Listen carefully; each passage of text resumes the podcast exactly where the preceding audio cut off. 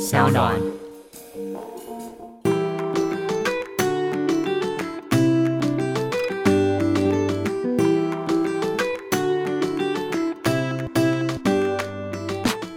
欢迎回到 Ivy 爱公威，Hello Maggie。嗨，一个礼拜不见了。哎、昨天还有一个人讯息我，然后嗯贴我们的那个爱公卫的某一集，他就说：“哎、艾比，今天这个来宾是谁呀、啊？”我说：“ 什么？你还不知道我们伊朗十一部哎、不好意思，我今天录到第几集的话，还没有人，就是我辨识度很低，是 不是？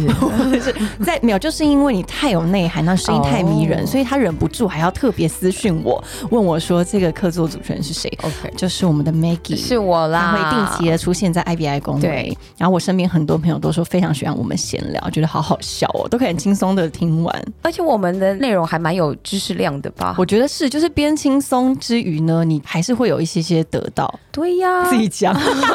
还有自己朋友，哎，对呀、 而且我觉得很有趣的是，我们每次录音的时候都要想着大概我们是什么时候会上这一集。对那今天的录音呢，应该会是九月上，但是我们现在是八月录的。是啊。然后八月录了很多一些时事性的话题就不能聊了，不然就聊一下九月份我的生日好我了。觉得很适合，你知道为什么吗？因为我经历过跟你一起出国过生日的那个时间，对，然后通常你这个时间点都在国外啊。我只要我忘记是从哪一年开始，我就安排自己的生日都会一整个月放假，然后在国外。对对，然后所以我跟你的疫情改，变欸嗯，我跟你，呃，我们一起出国那一次就是我们去巴厘岛，对，然后也是花了两个礼拜吧，我记得我们花了蛮长的时间在国外。嗯没对，错，还有去 Gili T，对， 就是我难忘的 g i l i t 但是疫情之下呢，确实好像去年我就没有，对，去年我就在台湾，对呀，前年不也是，因为为去呃年的九月我们正好经历三级，你记得吗？啊，对，我跟你是讲，哦我记得非常清楚。五月十五号，公部门就是公布，从那天开始三级，很可怕的日子，就是那三个月，就是我们自发性的锁城，对不对？对，就算没有就是政府颁布说你不可以怎么样怎么样，但是对我们你知道，大家就是台湾人的协议非常的自律，对，因为对外国人来讲，政府说的事情只是个参考值。没错，然后我们家的外国人就会说：“哎，为什么外面那么安静？就是健身房也自己关起来，然后餐厅也自己关起来。”我就说：“就是因为大家都很自律啊，我们不想害到别人。”没错，没错，而且就是莫名的就特别团结，对不对？对，我记得那时候最精彩的一件事情就是阿提拉在家崩溃，怎么为何办？健身房要关了， 因为因为他不能健身，他他不是能健健身身狂人。他很，因为我身边很多那种巨巨的男孩也是这样，就是很怕掉肌肉。对，哎、所以接着很多人都开始居家自主健身、啊对、呀、没错。然后当然，因为我我们本业健身房，我说我那时候也是从你也恐慌吧？我恐慌到一个炸裂，就是我们自己自主性的先关闭起来，或者是很把课程都集中在白天，嗯嗯然后晚上的时候，因为我们家大儿子就我老公，OK， ，A K A 我老公， ，A K K，他就是一边这边叫说什么、哦他肌肉要瘦啦，他要掉啦什么的，然后我就每天 OK，既然那么想出去，那出去就口罩戴好哦，然后我们就出去外面跑步。嗯，就是可能河滨啊，这样跑一跑，是不是对？，因为那时候信义区晚上大概六点以后也没人了啦，嗯所以我们就在那边绕着信义区跑，然后看一些旁边的豪宅，大家都在干嘛，这样子就是一些增加自己活下去的那种意志力。嗯，所以疫情其实让我们的生活有很大的改变。我印象很深，有一年疫不是有一年，就是那一年你刚刚说的那个疫情时间啊，是大家不是都不哦出门嘛，所以所有的餐厅都非常非常非常的惨淡。没错，但是 Uber 这个行业超级兴盛，所有的对啊餐厅竟然连烤鸭都可以外带。对对，所以那一年呢，我的情人节的时候，我男朋友竹南呢，他就特别前一个晚上的时候还订了某一间的早餐。哦，那个早餐一般的 brunch 的早餐店是不可能外带的。嗯嗯嗯所以呢，他但是他们因为疫情时间，就是比较呃，他的政策就比较松一点嘛，嗯嗯，所以我们就是，他就准备了一大堆的 brunch 的早餐，然后请拉拉 move 去拿，还是请什么外送，我也忘记了，嗯特别送到家里。所以一早我早上起来的时候就哇，情人节，然后在家里面吃早餐。而且是各家餐厅你各家喜欢餐厅的早餐，而且重点是我们还在电视机上面播放着外国的街 景，假装自己在国外。我觉得疫情真的是逼出大家的创意耶。真的呀，真的是哎、你还有什么创意的事情？我那时候，因为我们还有嗯另外投资的酒吧嘛，然后那时候酒是不能做外送的，嗯，对，因为在台湾的法规来讲，酒不能在外送的品对项啊，里因为面他不知道就是呃买的购买的人人是不是真的 over eighteen。对，没错。所以我那时候其他的股东们就在想说，那我们可以做什么事情让店里面的呃有增加一些营业额？怎么所以办？那时候有股东说，还是我们来包水饺来卖啊，因为大 家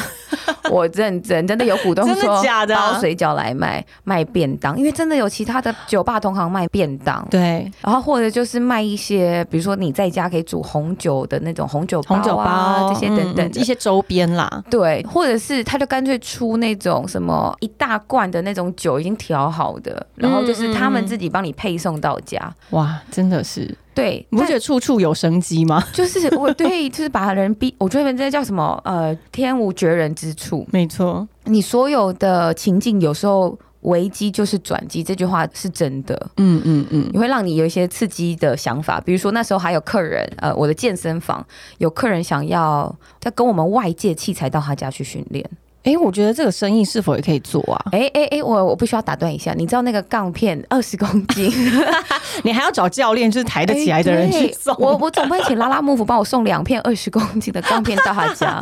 拉拉幕府应该会 charge 我超多钱才对。哎、可是这种重训器材租借好像也是一个不错的生意耶。对对，所以后来才有那种可调式哑铃啊，啊，对，对不对？然后就是会有一些是居家型，所以这个也完全的帮我们的生态做了一个翻转，就是过去你觉得不可能做到的事情，嗯嗯，它慢慢会有一些因应的新的产品啊，或是新的商业形态出来。对。其其实实我觉得是蛮好的。疫情这一波，虽然听到的时候很恐慌，一开始的时候，尤其二零二零年那时候，全球才哦刚刚开开始的始的时时候，其实那个恐慌是来自于我们对这件事情的未知、不了解。不了解。我记得我那时候我要去日本找你，啊，对，所以哎、结果你 cancel 了，对不对？我的机票就是被华航吃掉了。 因为那一年呢，呃，二零二零年的一月，我一整个月呢，其实我是十二月去了日本，回来短暂的几个礼拜后又再飞过去，因为我想要 long stay 在那边。对所以我一月开始呢就已经在日本了，然后身边所有的朋友那时候还没有疫情爆发，可是身边所有朋友都说要来找我，包括 Maggie，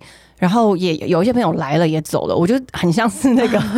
很像主人一样在那边接待各类的朋友。但是在年底的时候，疫情又爆发，就是在一月底的时候，疫情大爆发的时候，最恐慌，你知道是谁吗？我觉得网友就算了，因为网友都会很关心我说：“艾薇，你怎么还在日本？哦还好吗？”因为那时候日本比台湾严重非常多。 嗯，然后呢，最恐慌的不只是网友，是我妈，哦，我可以想象她，照三餐传来说什么时候要回 来，为什么还不回来？然后那边还好吗？嗯，有没有都有戴口罩？因为那时候资讯太封闭了。对，而且那时候台湾的新闻就是非常吓死人。对啊，因为都是片段的啦。嗯，然后我我也是在刚好人在马尼拉，我刚回来台湾没几天吧，然后整个菲律宾就锁城，他们锁的蛮快的，就先锁城了。哦，那你是什那么你时候还好来回来？我刚好就是在应该是二月初吧，一月底哦二月初的时候，本来我真的是要待到三月的你，还想硬盯哦？对，但是我我这样，我真的很怕我妈心肌就是 梗塞，她真的超级害怕，所以我一回家的时候啊，好嘛，她就叫我回来嘛，嗯然后我就一如她所愿的回到台湾，然后回到桃园的家里面住，因嗯为那时候呢，我自己台北的家是还没有。成屋的，嗯就是因为我自己台北的家还没有建好，我才到日本 long stay。对嗯对，所以呢，我回到家的时候，我也没有台北地方可以住，我就住桃园。好笑的事来了， 最害怕的就是我妈，嗯她一直要我回来，可是看到我的时候又避而不见。 她就是口罩不知道戴几层哦，然后呢，我们一起生活嘛，在同一个地方，嗯她就说她一回来的时候，她就口罩戴满满的，然后我一进家门也是全身喷我酒精啊，全天哪身旋转式的喷 法，你知道吗？哎你说以灌下的方式在喷 吗？喷完以后，她就赶快进她的房间，嗯然后时间到了要吃饭的时候，我妈就是你知道还是尽了妈妈的，你知道还是有母爱的部分，她就做好了饭以后，她就会放在客厅。嗯，然后我在房间，她就敲我的房门说可以出来吃饭喽。然后我还想说哦是在一起吃嘛，没有，我妈才把东西放在餐桌上，就立刻咻的冲回她自己的房间里。他也很紧张，她 肯很定紧的，张，因为那个时候大家没有人打疫苗嘛，然后对啊大家都会只能靠自己的免疫力，所以我能够理解啦。只是这个情况很荒 谬，我妈急着要我回来，但是她也很害怕我。但我可以理解，我那时候刚从菲律宾回来的时候，我身上被活蚁咬到，嗯然后我就觉得很痒又很痛，想要赶快去看皮肤科。哦，你那时候进医院真是超敏感的、欸，对，你知道吗？他们因为他们会看你健保卡，然后我们的健保卡，各位，我们健保卡非常聪明，是跟你的护照是连线的。，他就说。小姐，你刚入境台湾？”我说：“对啊，我已经回来三四天了。”然后全部人就全副武装的就说：“那不好意思，那个医生请你到外面等，就是请你在小巷子等他。”哈，然后我想说这什么暗示？所以你你以为这一家的医院是做，哎，我想说我第一次来啊，医生怎么会知道？所以你连医院都没踏进去，你就被对赶到外面巷子了。 然后我就真的在小巷子等他，我还记得在那个那个医院是在重庆北路那附近，我就真的在小巷子等他。以后、医生跟护士就出来，是全副武装，就是我们现在很习以为常那种全副武装。就是从头戴到脚的那个防白护衣色的防防护衣，对，然后他就说：“请问你哪里被咬？”然后我说：“呃，我在肚脐、肚子这边被咬。”然后我就在巷子里面把整个衣服，虽然说我很常这样子啦，就是把衣服掀开到太荒谬横膈膜，了，然后就让医生看我被活蚁咬的地方。他说：“啊，而且还要拖到小巷子里。对呀、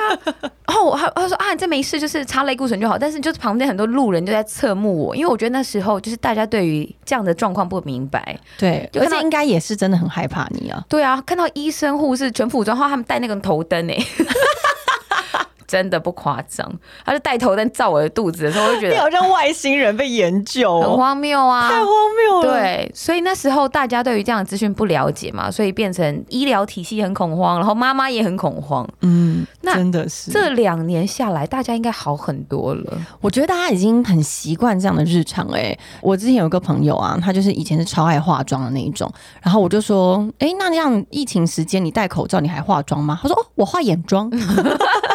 口罩的啊底妆都不化 了。然后我说，哎、真的超方便，反正你看到人也不一定会拿下口罩其啊，实对很不对？省。对，我欸刚而且你知道，道有个调查，新闻调查说，当你戴上口罩之后，你的颜值会瞬间被提 升，因为人的脑呢，它是很可爱的，它会自动帮你补其他的五官，然后让它变成是一个哦往美好的一面去想。所以 呢，当你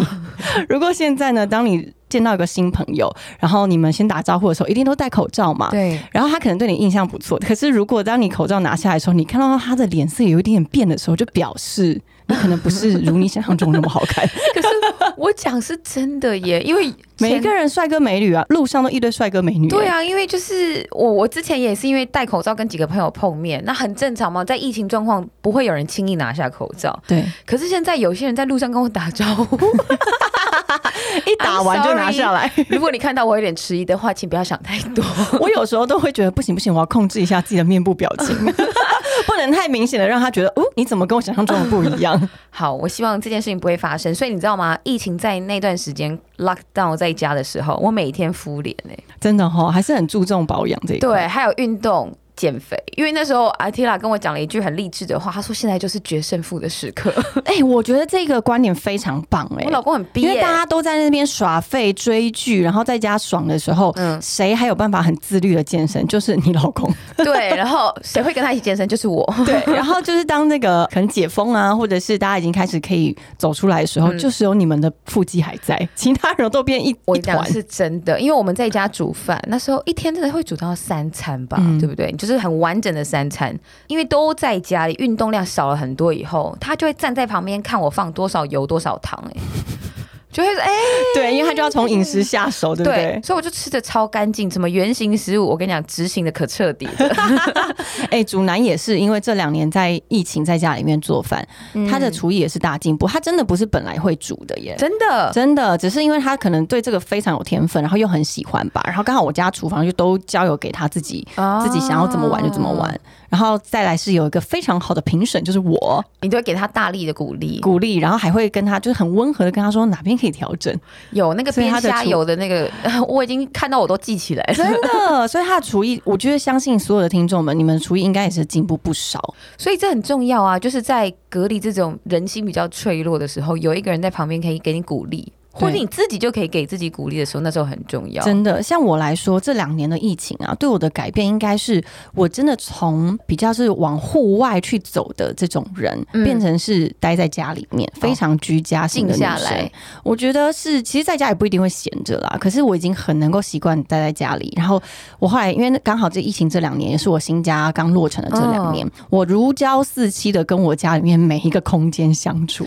对，而而且且我后来发现，其实家是太太难了。你以前是一个把家里当样品屋的人，我以前家里真的就是一个饭店的概念呢、我不是说漂亮的饭店哦、就是一个睡觉的地方。嗯你就是回去睡了觉，我行李箱也不用打开，因为我隔天可能就要飞了。啊，对，那个生活形态完全不同。但我现在是已经习惯，当然也是因为自己家的关系，嗯所以有很多很多的家事都从头开始学起。因为我从以前就是，比如说我之前还发过，我现在后来想想觉得很好笑，我发过一个动态问说：“请问臭掉抹布要怎么样处理，它才不会臭好好难的？”问很题细哦，，对不 对？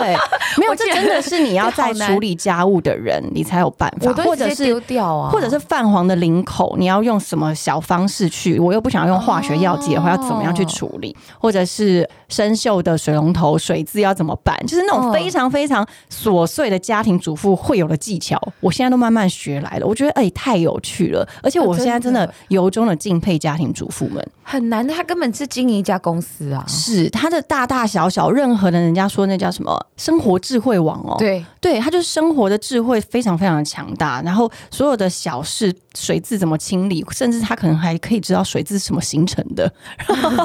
然后他们就会用各种方式教导我，所以我真的就是本来疫情前都是在往户外走，哦国外旅游，然后国外的一些生活的风格，到现在我是嗯完全在经营居家的风格，你有没有听过一个说法，就是有人说家的样子，就是其实是你心里面的样子你说样子是真的看到的这个样子吗？啊？不，就是它是形容一个状态。 o k 比如说，有些人喜欢把家里布置的像你喜欢布置漂漂亮亮的家电啊，然后把它打扫的很干净啊，然后你想要了解这些怎么样去除这种污渍的小技巧，表示你往内看你自己的时候，你是一个很注重内心感受的人，嗯，然后你会把你自己的每一个感觉都很好的 organize。了解，过去可能你是一个世界旅人的时候，你都一直专注在外在的感受，对。你就不会太去想到你自己现在当下这个感觉是怎么样。反正你就觉得啊，这个感觉来了，我等一下又要去另外一个地方体验新的，所以我不会太 care 前面那个感觉如何。我觉得真的是两个不同世界的。考量哎、欸，因嗯为我印象很深，我从以前都是租屋族嘛，嗯，所以我根本就不会在意什么墙壁的油漆有可能会因为你的行李箱而刮伤这件事。哦，但真的是要自己在装潢以后，然后你有了自己家以后，你就会很在意这一点。我记得印象很深，我之前啊在租房的时候，真的行李箱就是乱放乱摆，然后木地板啊，你行李箱这样刮来刮去都没差，因为对毕竟不是我的房子，这样讲很坏。可是真的有自己房子以后，我到现在到外面朋友家里面也好，或者是朋友的租屋处或者是饭店，嗯我都会很小心，因为只要那个墙壁的漆轻轻划到一一刀，我都觉得啊痛啊！ 这个油漆多贵 啊！你知道它这个还要重新漆，还要工人费用，对真的是我就开始了解到，我开始很重视跟很珍惜呃你在家里面的时间，然嗯后以及我会很小心的使用它，你会很珍惜这一刻。以前真的就是死屁孩，这种我觉得就是很大的一个心境转换，就是因为疫情，所以很多人待在家，然后你就开始往内看。对因为像我以前，我跟你一样，我是我还是租屋族，可是以前我不会那么 care，就是说，比如说锅具啊，或是我们的筷子，什么塑胶塑啊。胶，我觉得没差啊，就是煮泡面什么铝锅这种，我现在会非常小心，就是我们吃进去多少塑化剂啊，然后什么铁锈会怎么样，这个就反而是在疫情的这个过程当中，让我看到抵抗力的重要、健康的重要，然后还有日积月累的重要。对，因为有时候啊，说实在，因为我们台湾吃东西太方便了，哦呀你太容易外带，然后太容易 Uber 也好也好，可是它的东西其实真的跟塑胶都是对，密不可就分。是小时候最喜欢的米粉汤，有没有？整个灌下去那个塑胶袋，你会觉得很正常啊。对，可是后来可能长大以后才觉得这些东西好像对身体都不太好。对，这个常态，我觉得大家可以去思考一件事情，就是过去你本来理所当然认知的常态，比如说可以常常出国是一种常态，然后你可能没有那么 care 自己内在的感受跟健康的常态。或是你一直在忙外在的东西，对你一直很在意，可能跟人的交流啊，或者嗯是你要一直往外去追寻你以为的那个理想跟梦想。可是其实当疫情被迫你要停下来之后，其实我很深的感受是。除了我开始注重自己的健康，嗯我开始想着有什么事情是我非在台湾做不可。但我以前因为常要出国而把这件事情哦摆后面。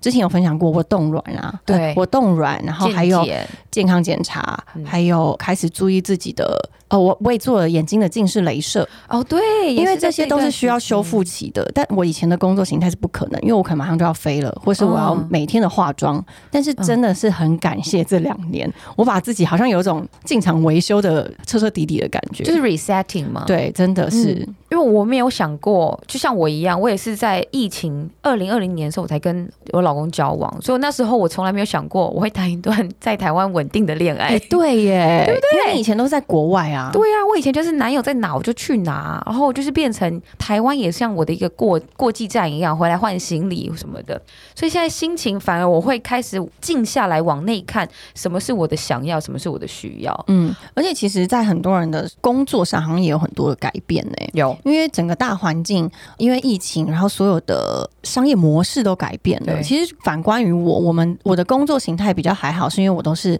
网络电商嘛，嗯所以比较不太会有很大的改变。可是 Maggie 这边是不是有有健身房？健身房，我们开始有线上课程之外，然后我觉得其他的学习型线上课程也变得很广泛。像我就是呃有跟女力学院合作，嗯，我本来没有期待说，哎、我会有这么多的学生来上课，但后来发现、诶他们很厉害、哎诶他们的学生量一年有一两千个人，有这么多的人愿意透过网络学习来增加他们的知识量或增加他们的视野，这个也是我觉得过去的世界想象不到的。对，而且因为因此很多什么线上的视讯的平台，大大学 Zoom 院啊然后啊、润啊这就是些这些呃工具都瞬间就是因为那个疫情的关系，然后大家要 Google Meeting 也都开始越来越厉害。然后我觉得大家也开始变得学习这件事情很重要，因为嗯，当你在忙着赚钱、过生活、养育小孩的时候，你可能没有花时间，或是有精力跟时间，还有金钱，想要做学习这件事情。嗯，但疫情的不稳定也带来另外一个契机嘛，所以很多人开始斜杠了。哇，这几年的斜杠这件事情变得很热门。对，那斜杠的前提就是你得先学习你不了解的事情喽。嗯，所以我就会看到很多朋友过去下班都在追剧的，现在下班后竟然都在念财经，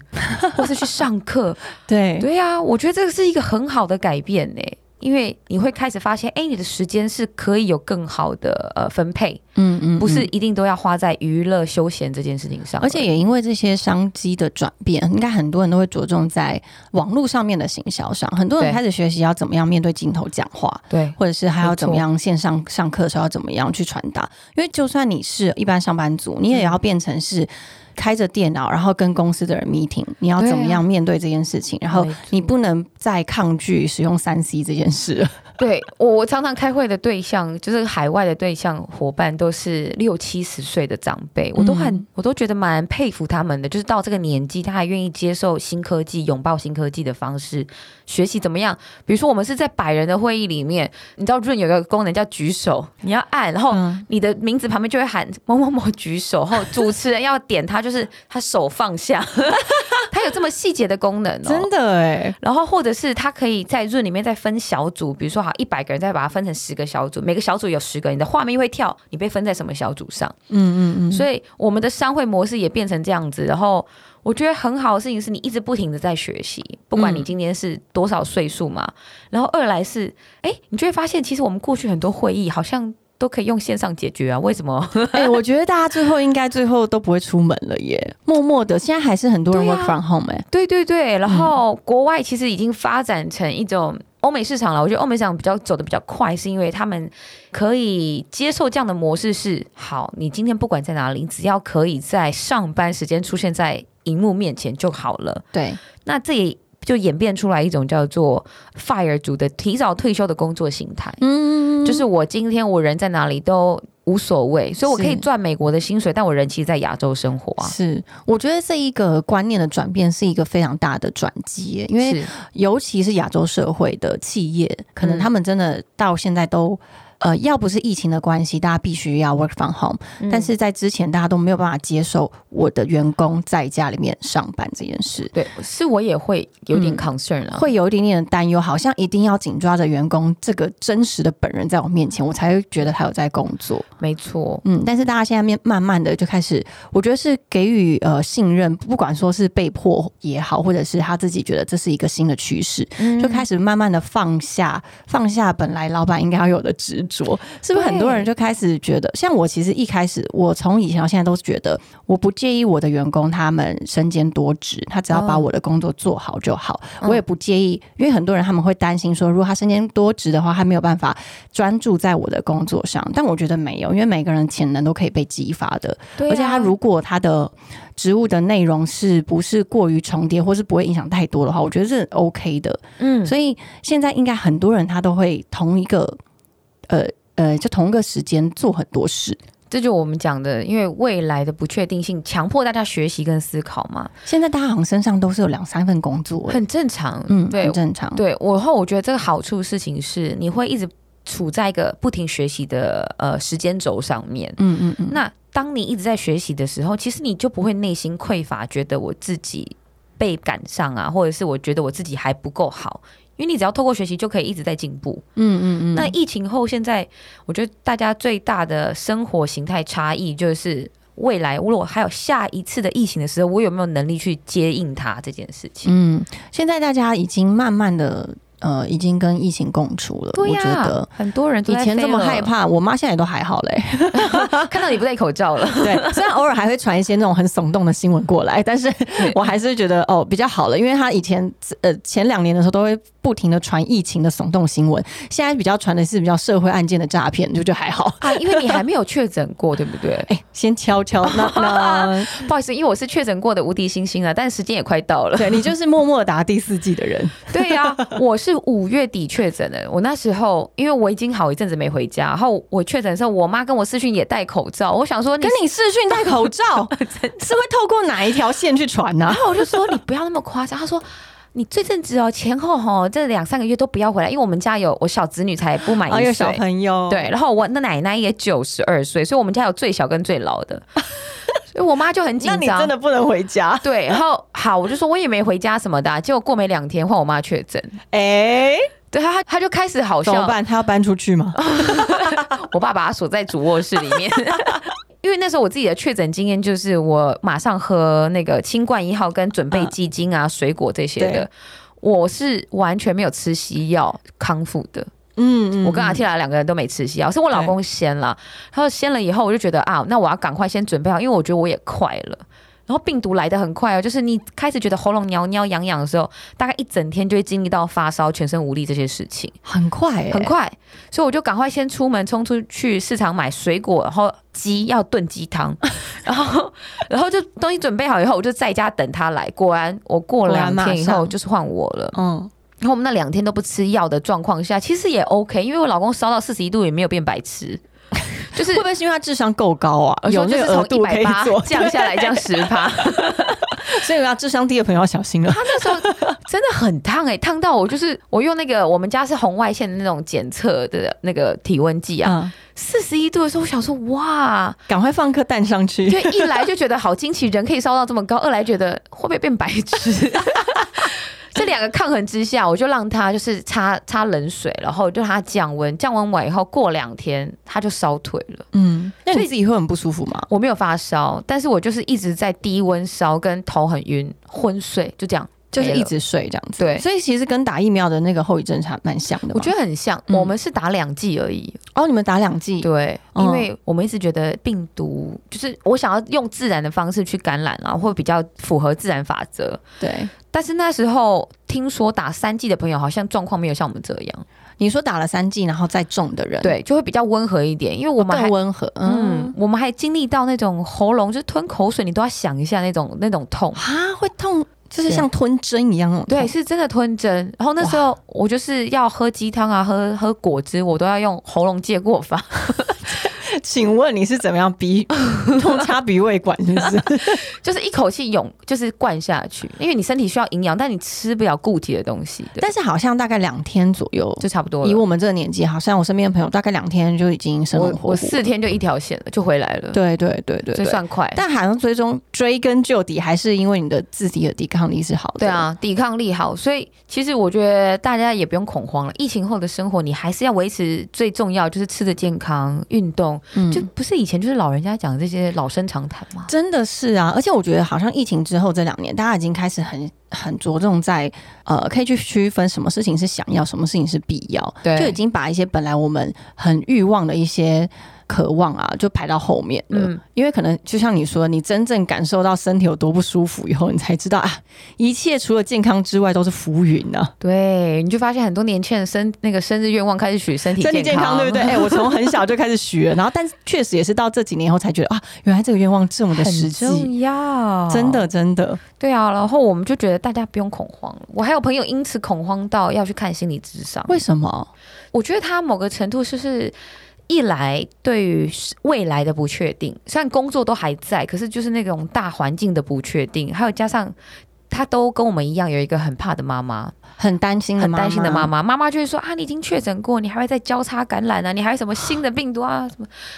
哎、我觉得这根本就是资讯封闭啊我，们就是他要呼吁的一下。他的所有的资讯来源都来自于这个妈妈。对，然后妈妈的来源可能又来自新闻的时候，就会对比较紧张一点。嗯，但我觉得年轻人都不用担心，真的是把自己的基底打好以后，你是不用太害怕的。所以我觉得这也是看到有个社会现象、哎，就是当你嗯的眼界不够宽广的时候，当你没有很知道这个世界发生什么事，而且你是用不同视角去切入的时候，你就很容易活在自己给自己盖的这个恐惧恐惧跟那叫做什么啊？青蛙在里面干嘛？在井底啊，是井底 啦。对你就会让自己变成井底之 蛙。所以大家我会建议，因为毕竟我以前是媒体圈出来的，是现在的呃媒体可能已经不像以前的媒体，是真的报道比较公正、公开跟公平的讯息。同意，嗯。所以在阅读之前，我们以前有一个课叫做媒体试读，就是一定要让视听众有一个呃有良好的讯息来源，但现在很难了，他已经。很难呢、因为对现在资讯时代，它的平台有太多管道所了以。最好的方式就是关掉，都不要看，对，就是当然，你前提是要你自己的思辨能力是要够足够的。对，嗯透过然后学。习喽。嗯，就透过我觉得或许你也可以用，不一定都是来自于网络的媒体，你可嗯以用纸本的书啊、报纸啊，各种媒体你可以都去参考，交叉比对一下嘛，把自己当侦探。对，然后你学习到以后，其实就不会对未知那么的惧怕。嗯，对，就是疫情后的生活，它其实我们这样讲回归正常，我觉得现在已经蛮正常了。我也觉得不也正。常的都是脑袋里面想的东西而已。 那那些人应该不用疫情，他本来就不正常。对啊，所以大家要开始有一种察觉。我们常在不同级别里面讲到那个察觉的重要性，嗯嗯你自身要有这个察觉能力之后，你就会把自己安定下来， 就那不你现害在有怕没了。有很期待出国？我很期待啊，是不是我每天都在看一哎、下。最近大家都 在疯狂出国、哎，对我的那个朋友圈哦，那个什么 story 一打开，我至少里像面有一巴半厘的岛人啊，像对什么曼谷啊，对，或是不管 LA 是啊出差的，或是是旅行的，这个事情已经是蛮普遍的，就是纯粹是你把自己的脑袋准备好，心情准备好，嗯，这些外在事情是影响不到你的。事后大家应该要面对的就是报复性旅游吧，涨价的机票跟饭店，还有通膨啊对通膨真的是可以讲两集耶。 哎呦通膨这件事呢，你现在存的钱真的不是钱呢、对，所以理财就变得很重要啦。。哎、理，财这一集我可能就会闭嘴，因为我根本没有资格再跟你们讲理财你还是一个理财小白兔吗？我现在变成是呃中白兔了，哦，说白兔，中那白兔有不错经过一有些进步啊那个进步了。哎呦 好啦，我们可以下一集可以聊点别聊聊理财好理了，财哦，好，我们可以再找个客座主持人。对，我觉得就不我们是需要我来，对，也不会是我，就让他一个人讲。那我们也可以不用到现 场，让他自己一个人录一集。嗯，对。好啦，今天很开心聊到就是关于疫情的前后这两年对你来说改变了什么呢？然后我们都希望大家都可以平常心看待，然后准备好未来，不管是有可能遇到更严重的疫情，或者是已经没有什么太大的改变，但当你准备好的话，你就可以随时随机应变，然后过好你自己的生活对。好 准啦备，好心境了。我们下次见喽，拜拜